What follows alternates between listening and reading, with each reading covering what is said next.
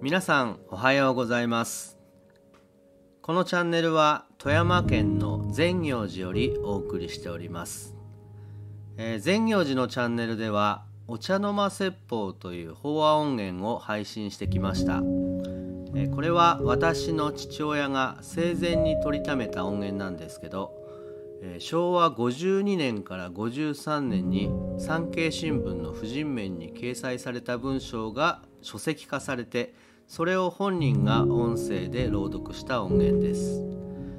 え40年ほど前の話になりますので、えだいぶ時代を感じる内容もちらほら出てきますが、え普遍的なこともたくさん含まれていますので改めて YouTube で公開しています。今回の内容の中にも冒頭萩本欽一さんの人気番組「金ドン」の話が入ります、えー、ご存知でしょうか、えー、私が小学校の時代なので、えー、30代以下の人は何のことだかよくわからないと思います、え金ちゃんのバラエティ番組にそんなコーナーがあったのです。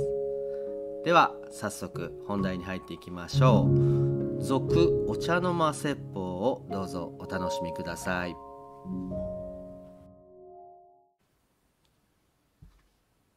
良い子悪い子普通の子縁によって育つ。良い子悪い子普通の子見てますか？不思議なのは良い子でありましてあの子だけがまるで存在感がない。良い子ぶりっ子で本物の良い子じゃないみんなで笑い物にしている感じであります。もちろんあの番組はお笑い番組だからそれなりに結構なのでありますが。さて、それはさておきだ。テレビじゃなくて人生本番、子育て本番で、お母さん、あなたは自分の子をどんな子に育てようと考えてますか？良い子にですか？普通の子でたくさんですか？それとも悪い子にですか？まさか自分の子を悪い子に育てようなんて思っていませんよね。そりゃわかる。ところが、恐ろしいことに良い子はなかなかいなくって、悪い子が世の中にはとても多いということであります。これは一体どういうことなんでしょう？名古屋の久徳先生、ほら、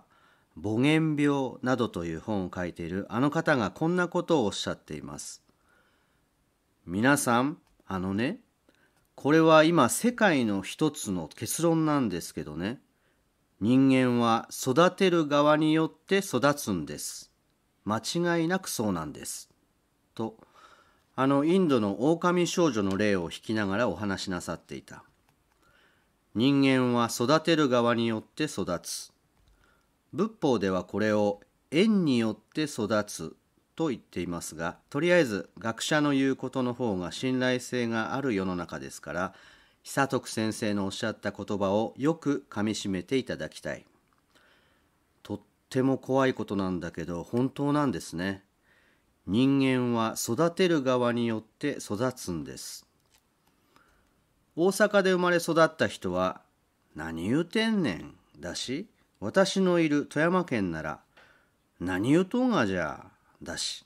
東京ならてやんでいということになっちゃう。これみんな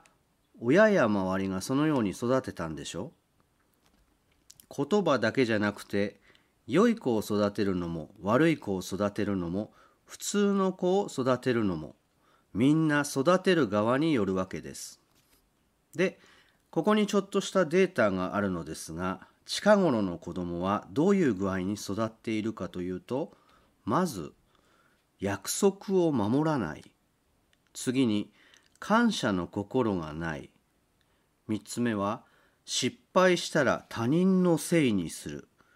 そして最後は美しいものに気がつかない。のだそうであります。いやひどいもんですね。うちの子も全く同じですよ。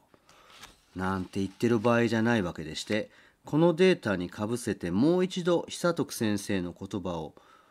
よく繰り返してみるとなんだかゾーッとするんですがそういうふうに育てているのは育てる側のこの私ということになってくる。さあそこで考えなくてはならないのは育てる側だと言っているこの私は一体何によって育てられ何を仰いで生きているのかという問題であります。人間は育てる側によって育つという久徳先生の言葉をただ育児のハウツーとして聞くのではなく